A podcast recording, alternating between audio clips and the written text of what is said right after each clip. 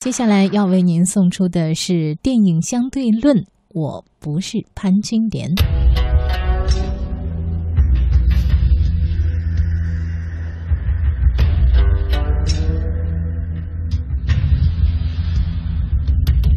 菩萨，这些贪赃枉法的人都被你给惩罚了。我是不是潘金莲的实力还没有说清楚？那我们离婚明明说好商量的是假的，你怎么连声招呼都不打就变卦了嘞？这离婚证是不假，但当初离婚是假的。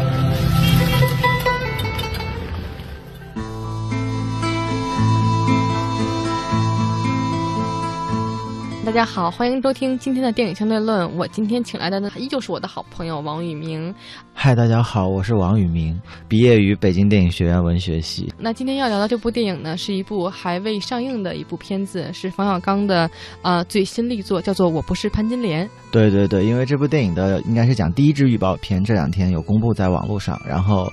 呃引起了很多人的关注，所以我们觉得我们可以借这个机会聊一聊冯小刚导演的电影。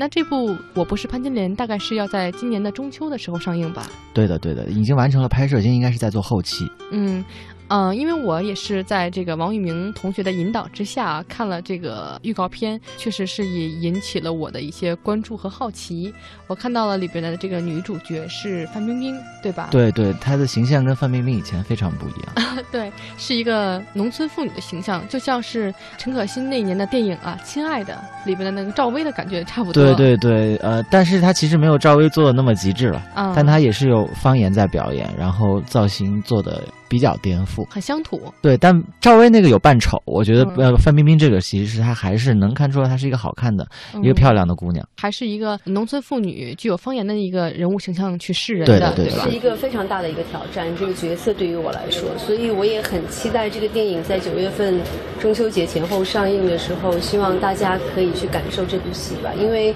也确实是我跟小刚导演跟刘震云老师十二年之后的一个圆，一个圆圈之后的一个合作。嗯，这样的一个颠覆，我觉得对于范冰冰来讲也是一个挑战，我觉得也可能会是她的一个全新的机遇。是的，因为对于范冰冰来讲呢，就是很多人都对她还蛮有争议的，确实是一个美丽的姑娘，但是可能从出道至今呢，没有什么像样的作品。我觉得范冰冰这次可能也是拼了吧。可以这么讲，但我我并不完全同意她没有像样的作品，只不过我觉得还没有、嗯呃能证明她自己作为一个演员的能力的、呃特别有力的作品。嗯，但我觉得她是一个非常努力的演员。等于说，其实王宇明对于范冰冰这个演员还是持有正面观点和态度的。对，因为我不太好在节目当中说我不喜欢她嘛。啊，那好吧，我们接着聊啊。那这个冯小刚的这部电影其实也是蛮有特色的啊。刚才看到了一个非常奇妙的镜头，所有的镜头都不是原来我们看的那种十六比九的那种标准的镜头，而是圆形的镜头。对，它不单单只是一个，它不是我们现在常见的宽银幕的镜头，呃，其实非宽银幕的镜头，我们现在呃，比如说回归经典的满屏的四比三的画框的电影，现在很多，比如说去年的呃，我们台湾的电影《刺客聂隐娘》，或者是我们大陆这边的呃电影《山河故人》，这两部电影都有去到戛纳，然后这两部电影它的画框不单只是它不是宽银幕电影，它一直都是有变化的，嗯，但即使是这样，我觉得我不是潘金莲，它还是更加震撼了我们的视听，因为它是一个圆形的构图。嗯，因为我好像从来没有看过圆形的构图，哎，在我的这个印象里边我没看过。对我印象中我，我有看过实验电影是圆形的，但是我就是我很确定，我应该是没有看到过一个商业作品或者一个传统的剧情片，它选用了这样呃圆形的构图，这个其实蛮大胆的，也非常让我眼前一亮。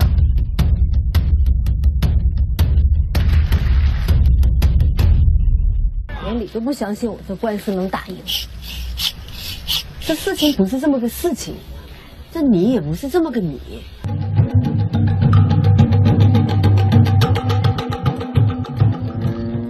我觉得冯小刚导演应该是一个本土色彩非常强的一个导演，很少能够看到他的那些电影，好像是说冲出国门去，然后就是好像要在世界上发出什么震撼的这种宣言。他相较于来讲，跟张艺谋什么的，我觉得还是蛮大区别的。那这次他做成了这种圆形的这种构图，是不是说他对这个世界的这个市场和这个世界的这种奖项也是有所期待的呢？冯小刚导演在这一点上，我觉得他比较特别啊。嗯比如说境外的演员来中国宣传，呃，大多数比如说记者会采访啊，你最想跟中国哪些导演合作，或者是你最想跟哪些华语导演合作？他们大多数会提到，比如说张艺谋，嗯比如说王家卫，嗯比如说侯孝贤。呃，我们提到华语片导演，一般会想到这些导演。嗯但我们很少会听到有，比如说一个美国演员会说我我想要跟冯小刚导演合作，可能他并不知道有这样一个非常出名，在中国影响力非常强大的导演。但是很奇怪，就是呃，在亚洲范围内，比如说你采访韩国的呃演员，韩剧最红的那几年，比如你采访宋承宪和蔡琳，他们都有说过，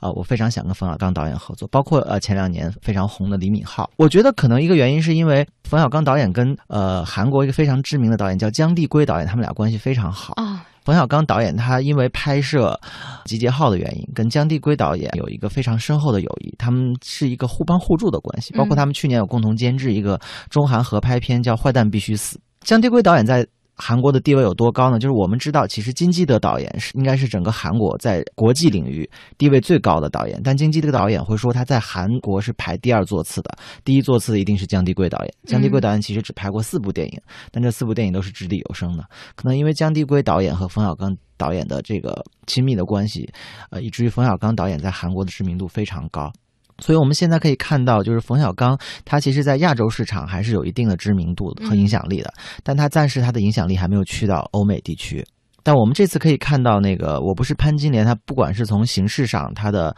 呃手段上，还是说从他的内容上来讲，他都挺不一样的。他跟冯小刚导演之前的作品是截然不同的。他讲的是一个农村妇女因为自己的名誉的认知问题，坚持跟自己的前夫打官司，然后在一路打官司的过程当中，引发了一些社会问题，然后可能实现了一些本来并不是他自己认知目的当中的事情。大家很容易联想到很多年前张艺谋导演拿到呃威尼斯电影节金狮奖的作品，嗯秋菊打官司，对秋菊打官司，但他们两件事情是挺不一样的，因为秋菊一直在做自己的事情，她其实嗯到最后的那个结果也是反射回她自己的这件事情。嗯但是潘金莲这个女主角叫李雪莲，李雪莲的这个所有行为，她其实是影响到了一些意想不到的一些呃社会上的现象，内容方面它是其实挺不一样的，挺有嗯新意。另外一方面是它的设置方面，就像刚才我们提到的圆形构图，你认为这个原型构图会对整个电影有帮助吗？还是说它呃只是一个实验的，或者是一个有趣的、别出心裁的、吸引眼球的做法呢？我这里简单提几句比较专业的说法啊。嗯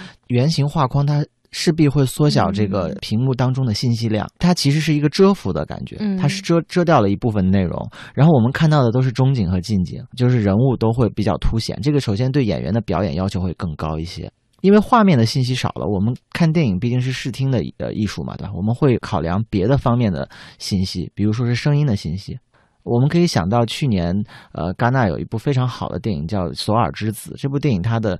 焦距非常的独特，所以导致它的景深很奇怪，你是看不到背景信息的，你看到的只有这个离镜头最近的人物。但是那个电影的声音做得非常好，让观众有如临其境的感觉，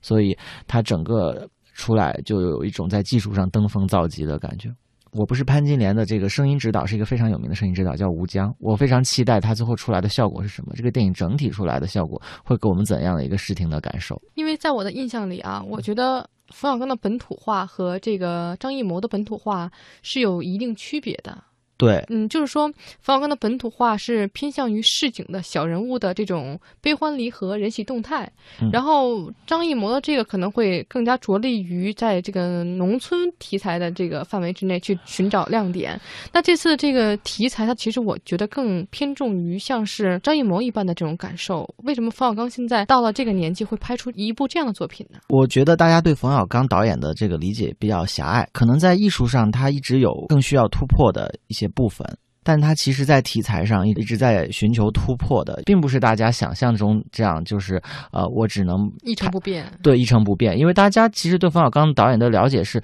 他的作品当中的现实局限于老百姓喜闻乐见这四个字。是啊，他我觉得他自己本身是想做很多突破的，嗯，他想在自己的风格之外做更多的改变。比如说他尝试去表演，我觉得已经是在一步一步的接近自己的目标了。因为老炮儿嘛，对对对。然后我们再说回呃，我不是潘金莲这个电影啊，包括这个电影，它也其实也是有突破的。它其实是嗯改编自刘震云的一部小说，小说本身就叫我不是潘金莲。本来潘金莲这个词，它可能会有一些社会符号性的因素。潘金莲，我们可能会想到这个女人她行为不端，或者是呃在贞洁操守上是有问题的一个形象。所以最早立项的时候不叫这个名字，叫我叫李雪莲。但她最后在公布预告片的时候，她现在又改回了之前那个名字，说明冯小刚导演还是在努力去做一个突破，嗯，做一个我们可能之前觉得很难做到或者是不容易做到的事情。所以说，不管是从形式上还是内容上，我觉得这个电影，我现在对它的期待都是，我觉得它是冯小刚电影